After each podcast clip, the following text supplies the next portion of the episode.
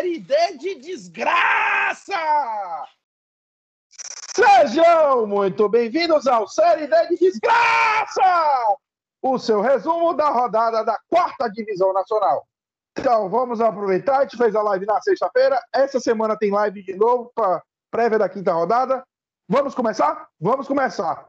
Grupos 1 e 2. Daniel Dalense. Pode seguir, Daniel. Beleza, pessoal? Bem, tivemos aqui mais uma rodada da Série D, quarta rodada, né? Já que a terceira foi uma semana, uma raridade, acho que foi a primeira vez na história que a gente teve isso. E pelo grupo 1, nós tivemos os seguintes resultados. O Gi Paraná fez 4 a 0 no Bragantino no Pará, resultado de certa forma. E um dos gols de Paraná foi de Watchmen, que, claro, não se escreve corretamente, mas eu tinha falado dele na prévia da Série D, pois é, ele foi lá e fez o gol, gol de Watchmen, quatro gols de Paraná, um gol tinha que ser dele. Tivemos também o Vilhanense empatando com o Atlético Acreano em 1 a 1 empate no, podemos chamar assim de clássico, né? no Acre, talvez e Rio Branco em 0 a 0 e acabou agora, minutos atrás, o Fast Clube fez 4 a 0 no Independente. Independente é um time que é até agora o saco de pancadas no grupo. A classificação é a seguinte: o Fast aparece em primeiro lugar com sete pontos, assim como Jipará, Bragantino e Galvez. Nós temos quatro times com sete pontos na liderança do grupo, ocupando as, as, posições de classificação. Depois nós temos o Rio Branco com seis, o Vilhanense com quatro, o Atlético Acreano também com quatro e o Independente com zero, Independente começando a ficar para trás. Vai ser interessante o ânimo que o Independente vai ter para encerrar essa competição. São 14 rodadas, vai chegar, chegar no segundo turno praticamente eliminado. É, dessa forma, a gente tem assim, um panorama assim, bem. Não tem nenhum time se destacando. Todos os times é, já perderam, exceção do Rio Branco, só que o Rio Branco mais empatou do que qualquer outra coisa. E o Atlético Acreano, que eu até havia assinado, se não me engano, na sexta-feira na live, que é um time que tinha três jogos, três empates, empatou o quarto, então está invicto, mas também não ganhou de ninguém. Indo agora para o grupo 2, a gente teve os seguintes resultados: três jogos no sábado, um no domingo. No sábado, a gente teve o Motoclube vencendo o River pelo placar de 2 a 0. Um dos gols do Motoclube foi de Wesley Heisemann, um nome bem, bem exótico. Motoclube 2 a 0. O River está invicto. River perdeu. Aliás, todos os times desse grupo agora já tem pelo menos uma derrota.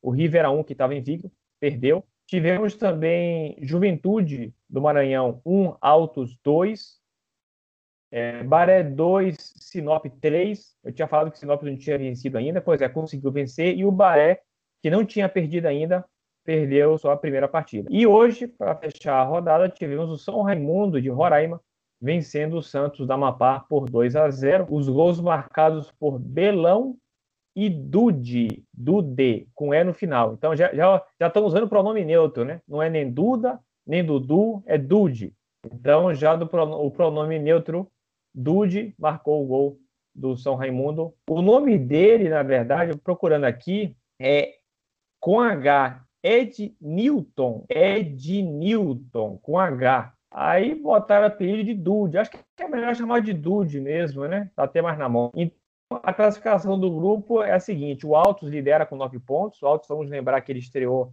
perdendo em casa do São Raimundo de Roraima, depois só ganhou.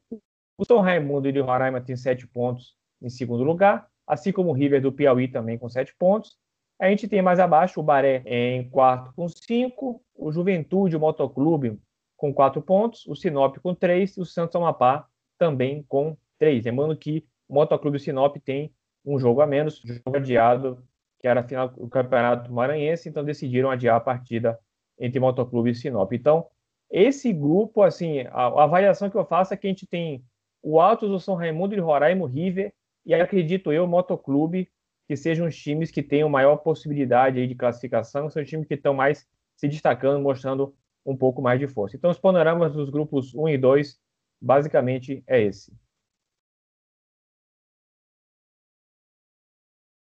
Muito bem. Seguindo os grupos, então. Vamos lá. Grupo 3, grupo comigo aqui. O América de Natal finalmente ganhou. Quatro partidas, primeira vitória, bate o Afogados. Alô, Douglas, alô, torcida do Galão, olha o Afogados aí, ó.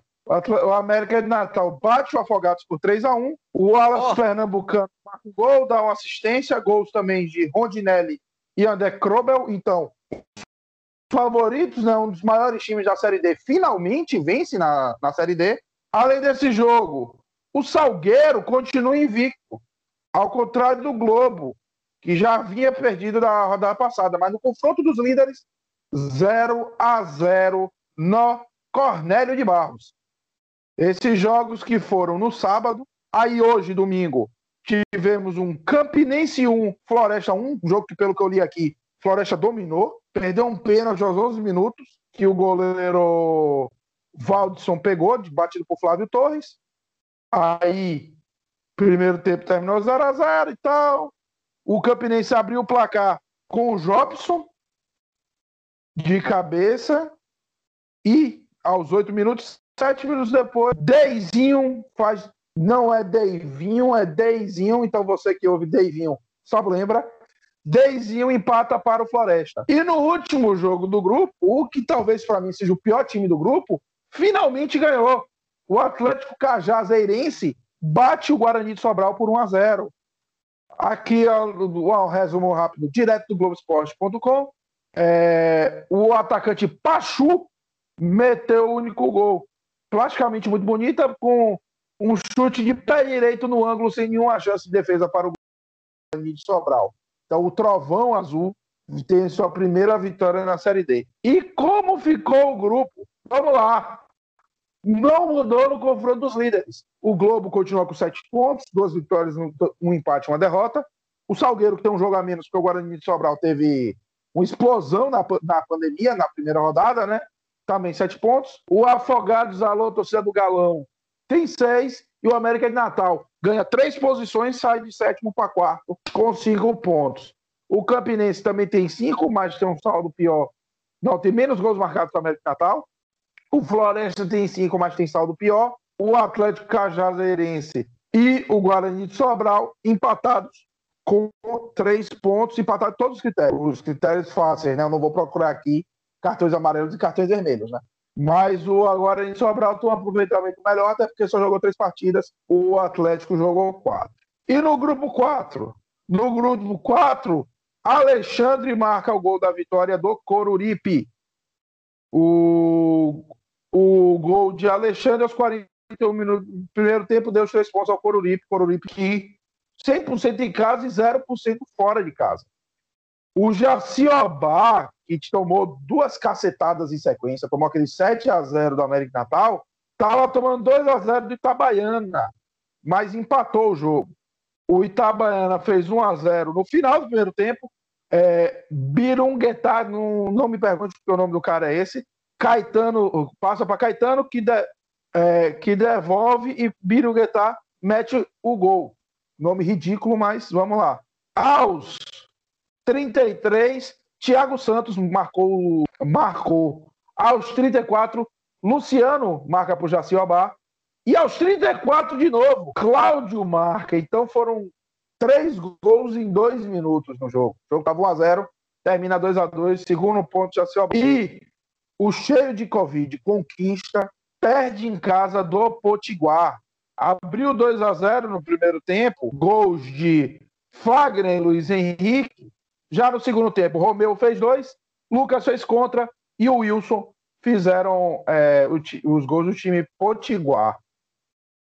Do time do Potiguar, que ia ganhar a primeira na, na competição. O time ainda não tinha feito gols no campeonato, foram os primeiros gols dele os primeiros gols dele na competição. Conquista aqui, fica com saldo negativo, mas que tem o, o, terceiro melhor ataque aqui do grupo. E tem um jogo atrasado. O Central, que ainda está invicto, pega o ABC, que ainda está invicto.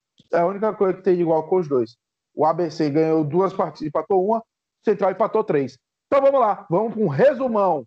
O ABC tem sete pontos na liderança, joga na terça-feira contra o Central no Frasqueirão. O Conquista tem seis, saldo de menos 2 e 5 gols marcados. O Coruripe tem 6, saldo de menos 2 e 2 gols marcados.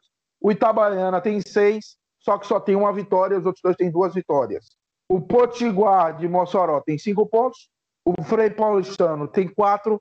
O Central tem 3. três empates, tem quatro gols feitos, quatro sofridos, e o Jaciobá foi a dois pontos. Então, vamos para aquele momento muito bom. Vamos lá, Douglas. Tom berrante do infelizmente.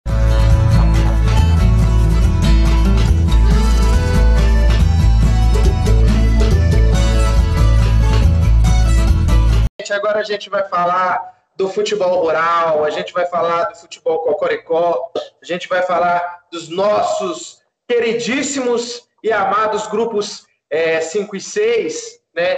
É, grupos que presenciaram uma rodada de meio de semana e essa rodada final surpreendentes em alguns pontos e aqui nós vamos destacar a quarta rodada, né? Porque a terceira a gente acaba esquipando ela porque ela ocorreu numa realidade durante a semana. Né? No grupo 5, né? A gente teve a partida, é, a gente teve a, a Goianésia, né? Goianésia que manteve a sua liderança, apesar do, do empate com a Aparecidense.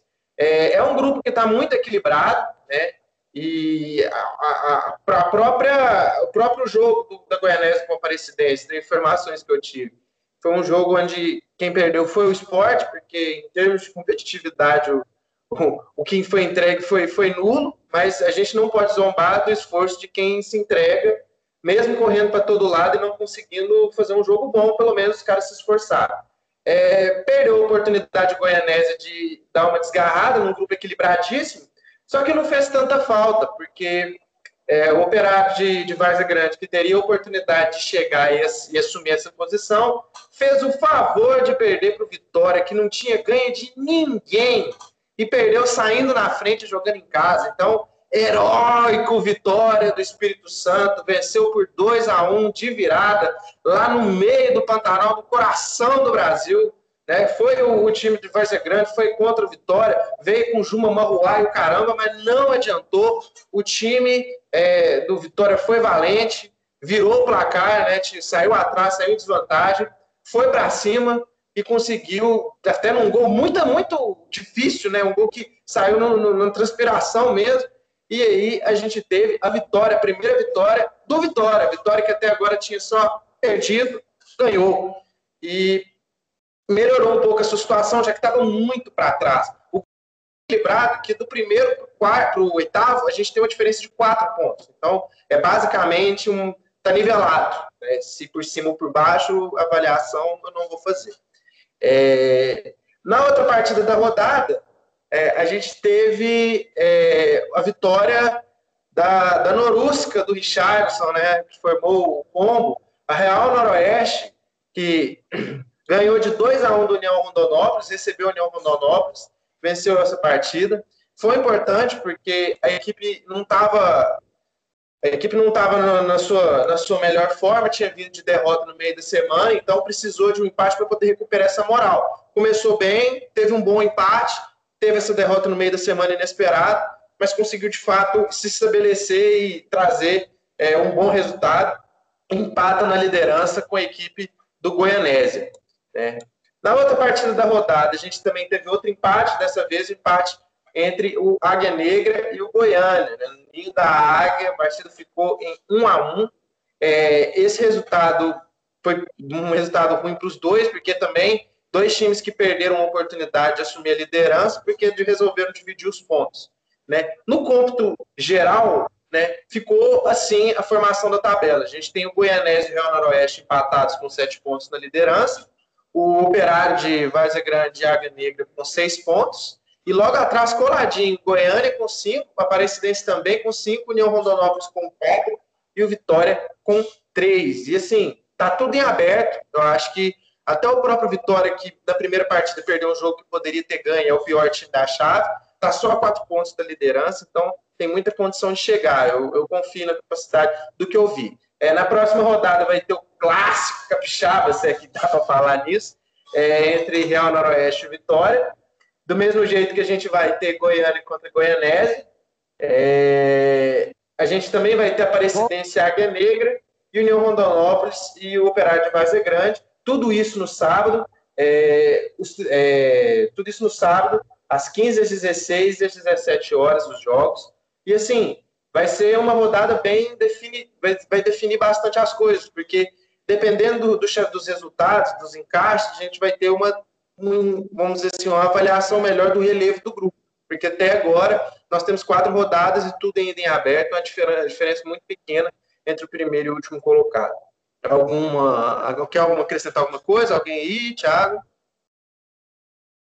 Não, só para não. A gente vai comentar sobre esses jogos da próxima rodada na sexta, só lembrando. Beleza. É, do grupo 6, que é o grupo mais mineiro que existe, mas mineiro não há, não tem mineiro na liderança. Né? O grupo 6, nós temos o arrasador, nós temos o verdão do nosso amigão Guilherme, o Gore Doctor, que arregaça e está com 12 pontos. Né? Um time que está com 12 pontos, está ganhando de todo mundo, saldo de gols de 8. Gente, o Gama não pertence à Série D. Está difícil competir com o Gama. O Gama está fazendo um desperdício. A gente tem visto muitos jogos ruins na primeira divisão. Eu acho que o Gama poderia ter esse tapetão educativo para poder trazer entretenimento. Porque este final de semana, no Bezerrão, enfiaram cinco, cinco aqui, ó, cinco um na Caldense. A Caldense que, porra, a gente espera tanto, porque é um time que eu até tenho simpatia, mas não vai ser esse ano. Teve o problema da Covid. Aí, quando o problema da Covid resolveu, perceberam que o time era ruim com ou sem Covid. E agora o time tem penúltimo, leva de cinco. Difícil situação da Caldense. Eu acho que já, já é caso de, não é caso de jogar toalha, porque a Série D é generosíssima, tem muita rodada, mas já está a sete pontos da zona de classificação. E eu não vejo é, reação no futuro tomou de 5 a 0. O Gama jogou com muita propriedade, né? Da mesma forma que foi muito competente para vencer o Brasiliense no clássico, da mesma forma que foi muito inteligente para vencer o Vila Nova aqui em Minas Gerais, também e, e vencer o Vila Nova aqui é complicado. O Vila Nova é ruim, mas o, o, a sede, né? O Castor Cifuentes é um caldeirão. E agora eles vão lá e enfiam 5 na Caldense. É um time que está muito bem e eu confio que talvez seja um dos favoritos ao acesso. Né? É, na outra partida a gente teve é, um jogo que o Atlético, o Atlético de Lagoinhas foi muito digno, muito digno. Empatou em 1 a 1 com o Brasiliense fora de casa, na boca do Jacaré. Foi um, um jogo onde o Atlético foi valente, jogando uma temperatura sobre-humana que não, não deve ser surpreendente para eles, mas Brasília é o lugar que deve fazer mais calor por metro quadrado, metro quadrado mais quente do mundo, de sala do inferno. E mesmo assim, foram lá, jogaram de forma digna e trouxeram para casa um empate. Né? Um calor de, de, de, quase 40 graus, às 3 horas da tarde, tem que ter, tem que ter bola de aço. Né? Na outra partida da rodada, a gente teve a vitória do Bahia de Feira sobre o Palmas. O Palmas é o, o companheiro da Caldense ali, né? Ficou os dois, igual coroinha na frente da procissão, revezando para ver quem segura a vela. Porque os dois segurando a lanterninha. O Palmas também é outro time que eu, é muito fraco, é muito fraco. Tá? É até feio falar isso, porque teve problema de Covid tudo, mas não é, é um time que falha em muitas coisas. Né? É um time que é, cede gols com muita facilidade. Perdeu até de 1 a 0 apenas, mas mesmo assim é complicado, porque recebeu, é tá perdendo jogando ponto fora em casa. Então é um time que também eu acho que já tá, vai, vai se despedindo da, da competitividade, né? Vai estar tá no grupo, pode causar um problema, mas está zerado a sete pontos da zona de classificação, então bem difícil a situação deles. E no jogo dos mineiros, né, no jogo dos tropeiros, a gente teve no Castor Cifuentes o Vila Nova decepcionando mais uma vez seu torcedor, como é de costume, né, o torcedor mais corneta, até o torcedor mais desiludido, o Vila Nova, sempre trazendo esses resultados incríveis, empata com 2 a 2 com o Tupinambás. O Tupinambás é ótimo, porque estava fora de casa, precisava de um resultado para poder ainda se manter na segunda colocação ali, para poder se solidificar, abrir uma certa distância da, da, da do Brasiliense, que está em quinto, abriu uma rodada de diferença, né, tá 8 a 5, e foi um jogo onde o Tupinambás foi melhor que o Vila Nova, tá? Foi um jogo que a gente não teve muito, a gente não teve muitas atrações, apesar de ter sido um 2 a 2 né? mas o time de Juiz de Fora sempre teve a iniciativa, foi o time que teve na frente do placar em todas as vezes, o Vila Nova nunca teve na frente, e aí precisou do time do Vila Nova reagir, e aí, é, num resultado que para eles fica sendo como se fosse uma vitória.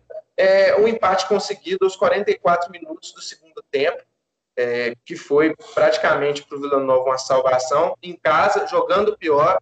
Então, vamos dizer que eles roubaram esse resultado. Né? Contando com tudo isso, né, a gente tem a tabela, a gente tem o, Gama avassalador, Gama avassalador com 12 pontos, 8 de saldo, 100% de aproveitamento. Incrível Gama.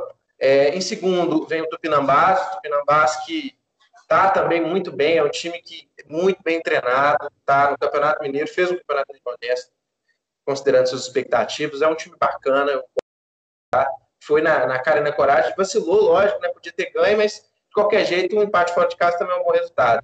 Vem seguido, perseguido de perto pelo Atlético, pelo Boinhas com sete pontos, né, pelos dois baianos, e o Bahia de Feira, que também tem sete pontos. Fora da zona de classificação vem o Brasiliense, que cedeu o lugar na, na, na, na top 4 o Bahia de Feira. É, o Vila Nova com 4 pontos. E aí a gente tem os dois, né, os coroinhos da procissão, já vou dar esse nome para eles, porque estão sempre segurando a velha lanterninha. E Caldense e Palmas se revezando em último dessa vez. É, a Caldense está em sétimo, Palmas em oitavo, mas tudo pode, entre esses dois, tudo pode mudar. Tanto o Palmas pode ficar em sétimo, quanto a Caldense em oitavo, com a Caldense oitavo e Palmas em sétimo.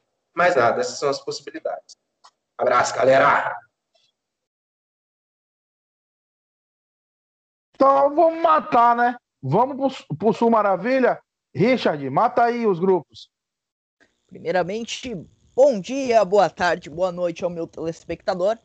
Eu quero abrir essa primeiramente com um monólogo, né? Um pequeno monólogo que eu quero falar que o futebol paranaense está de parabéns. O futebol paranaense, nesse momento, tem duas das cinco piores defesas da Série D.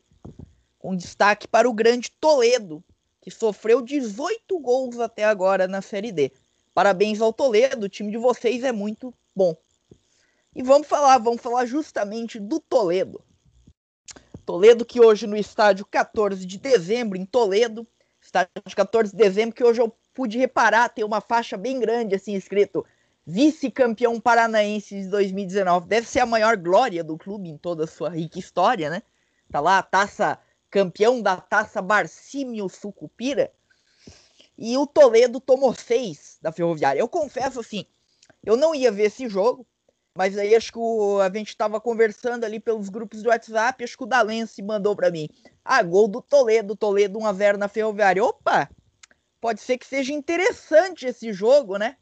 Que nada, meu amigo. Foi um tropelo, foi um regaço da Ferroviária. Ferroviária meteu 6 a 2 não tomou conhecimento do, do Toledo. O primeiro tempo já acabou 2, 2 a 1 para a Ferroviária. A Ferroviária vira o jogo ainda no primeiro tempo. Logo aos 40, logo aos 2 minutos do segundo tempo já faz o terceiro. Os dois, os dois primeiros gols da Ferroviária foi do glorioso Bruno Mezenga. Terceiro foi do Matheus Salustiano. Daí emenda logo o quarto com o Felipe Matheus, o quinto com o Thiago Marques e o sexto também com o Thiago Marques. O, o Toledo ainda desconta ali no finalzinho com o glorioso Mariotto, mas não deu, né? Toledo mais uma vez sofre uma goleada, já tinha sofrido uma grande goleada pro Mirassol por toma seis, tinha tomado seis do Mirassol, né? E volta a tomar seis. Certamente, na minha opinião, pelos jogos que eu vi, o Toledo provavelmente é o pior time da Série D sem, sem dúvidas nenhuma. E os números falam por si só, né? Toledo é um dos piores ataques da Série D e a pior, e a pior defesa disparado. Uh, vamos falar também dos clubes do Rio, que estão fazendo bonito, ao contrário dos clubes do Paraná. Vamos falar da Lusa, da Portuguesa do Rio, que foi lá que venceu o glorioso Nacional de Rolândia por 3 a 1 em casa, no estádio Luso Brasileiro.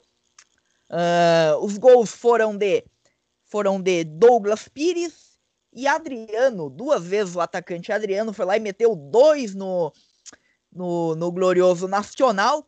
Nacional ainda descontou ali com, com o grande Edson Edmar, mas ficou nisso. 3 a 1 Portuguesa do Rio, Portuguesa do Rio que entra no G4 com esse resultado. Teve também em Moça Bonita, né? Num clima gostoso de Moça Bonita, como sempre, né? Moça Bonita, que é conhecido como um dos estádios mais frescos do, do futebol brasileiro. Todo mundo ama jogar lá, o clima é muito ameno, muito gostoso para pra praticar o futebol. e terminou 2 a 2 com a Cabo Friense. Confronto ali de, de, de conterrâneos, né? O Bangu que vem fazendo bonito nessa Série B. Bangu, ele, num jogo bem corrido, acabou frente abre o placar logo no começo do jogo com o Gama, o atacante Gama. Uh, o Bangu empata ainda no primeiro tempo com o Sampaio e vira ainda no primeiro tempo com o Gabriel Gomes. E daí no, no finalzinho do segundo tempo a Cabo Friense consegue um pênalti. E Gabriel Lopes converte e faz o 2 a 2 Termina isso, termina um ponto para cada lado. O Bangu, o Bangu que, que assume a vice-liderança desse grupo. E a Cabo Friense vem logo atrás, com o mesmo número de pontos. Só perde ali nos critérios na questão do saldo de gol. E daí a gente teve outro confronto horroroso envolvendo o futebol paranaense, que foi Cascavel e Mirassol 0 a 0 no Estádio Olímpico Regional. Mirassol que eu vou te falar, hein? Tem dinheiro, tem treinador ali de Série A, digamos assim, que é o Eduardo Batista, mas até agora não engrenou na competição. Empatou só em 0 a 0 no Estádio Olímpico Regional em Cascavel e é, perdeu a chance de assumir o G4. E o, o panorama do grupo, né, por enquanto, é o seguinte: o Ferroviário, Ferroviário com oito, com oito pontos em primeiro lugar. Tem um saldo muito acima, muito por causa do resultado de hoje, né? Esse 6 a 2 uh, O Bangu logo, logo em seguida, também com oito pontos, quatro vitórias, do, do, dois empates e duas derrotas. E nenhuma derrota, perdão. Cabo Friense também Uh, quatro, mesmo estado, duas vitórias, duas vitórias, dois empates e nenhuma derrota. Portuguesa do Rio vem ali também atrás, com duas vitórias, um empate e uma derrota. E daí vem Mirassol com cinco, Nacional de Rolândia com três, o Cascavel com três e o glorioso Toledo com, com zero pontos e essa campanha horrorosa que o Toledo faz na Série D. Uh, vamos ao grupo dos meus catarinenses, do futebol catarinense, o melhor futebol do sul do país, diga-se de passagem. Que não vem fazendo bonito na Série D, né? Uh, vamos primeiro abrir o jogo do sábado, Marcílio dia 0, Novo Horizontino 0, estádio no o jogo no Gigantão das Avenidas em Itajaí. Estreia do Vaguinho Dias sob o comando do Marcílio na segunda passagem deles pelo clube. Um 0 a 0 sim, bem movimentado pelo que eu vi Marcílio Dias criou bastante chances, acabou errando ali no último passe. O Hélio Paraíba ainda chegou, perdeu um gol sem goleiro, coisa horrorosa. E o Marcílio Dias empata em 0 a 0 e começa a se complicar na competição. Apesar que a gente ainda tem 10 rodadas pela frente, né? Mas começa a desgarrar ali do, do, do pelotão de cima. A gente tem uma surpreendente vitória do Tubarão no estádio Domingos Gonzalez, no sul de Santa Catarina. Vitória por 3 a 0 uh, sobre o time reserva do São Caetano. São Caetano que botou o time reserva nessa partida pelo, por estar na final do Paulistão de Série A2. Os gols foram marcados por Eduardo Meurer. O Domingos, aquele Domingos, fez um gol contra nesse jogo, coisa horrorosa. E o Alex Nemetz ainda fechou o caixão no final do segundo tempo. Um gol de pênalti. O Tubarão foi lá e arranca seus primeiros pontos nessa Série D, né? Já o Joinville Pois é, né, Joinville? Perdeu a chance de entrar no G4. Perdeu pro Pelotas na boca do Lobo. Vitória por 1 a 0 do Pelotas. Assim, um jogo bem amarrado, assim, bem. Uh, o Joinville foi até melhor, melhor durante o jogo, mas o Pelotas consegue um pênalti ali no, no meio do segundo tempo. E o Juliano bate, converte, não, não deixa a chance escapar e faz 1 a 0. E agora o grande, a grande surpresa da rodada. Caxias 1, São Luís 2 no estádio Centenário. Um jogo que eu particularmente ouvi. Cara, foi um atropelo do Caxias. O Caxias martelou o jogo todo. Caxias deu umas 22 finalizações no gol. Uh, mas o São Luís, bem armado defensivamente, conseguiu dois gols em contra-ataque. Abriu 2 a 0 o Caxias ainda diminui ali no segundo tempo mas não deu, ainda martela bastante, busca o empate, mas não conseguiu chegar ao empate e perde em casa. Um resultado frustrante para o time do Caxias, que, repito, na minha opinião, é o time que hoje melhor joga futebol na Série D. E, mas mesmo assim, o Caxias é líder do grupo com nove pontos, quatro vitórias e uma derrota. Em seguida vem o Novo Horizontino com oito pontos, duas vitórias, dois empates e nenhuma derrota. Novo Horizontino está invicto na série, na série D. A gente tem o surpreendente São Luís de Juí, com sete pontos, duas vitórias, um empate e uma derrota. A gente tem o Pelotas, que tem um grande aproveitamento de duas, de do, duas vitórias e duas derrotas. A gente tem o Joinville, o Jack, com uma vitória, dois empates e uma derrota. Tubarão, Tubarão vem logo em seguida em sexto com três pontos, apenas uma vitória e três, três derrotas na competição. Marcílio, nosso querido marinheiro, não venceu ainda na competição, né? Uh, ainda tem um jogo para se fazer. Na próxima terça-feira vai a São Caetano Sul enfrentar o São Caetano. Um jogo que, particularmente, se o Marcílio pensa em ter melhores retornos, encostar no, no pelotão de cima, precisa vencer esse próximo jogo. E o São Caetano, né? São Caetano que. Eu não sei se São Caetano largou a Série D. Não sei se São Caetano acha que não compensa disputar a Série D. Ainda teve o imbróglio que o São Caetano não queria disputar a Série D, né? Quase se dá vaga, enfim. No, só confirmou presença de última hora. Mas acontece que o São Caetano vem botando times reservas nas últimas rodadas e se encontra apenas com um ponto na competição. Um empate e duas derrotas. E é isso. Essa é a minha. Esse foi o panorama do, dos nossos queridos clubes do Sul. Que a gente pode até estar comentando em off, pode reparar que esse ano não tem nenhum time que empolga, fora o, fora o Caxias. Acho que, que talvez o Bangu, os clubes paulistas ali também não estão muito bem, mas obviamente Série D tem muita rodada ainda pela frente, tem muita bola para rolar ainda a decorrer da competição. Vai que é tua, meu host. Montei no peito, finalizei, a bola foi parar lá no outro estádio. Bora nós. Só para passar aqui rapidinho, os jogos adiados e os jogos atrasados vão rolar no meio da semana.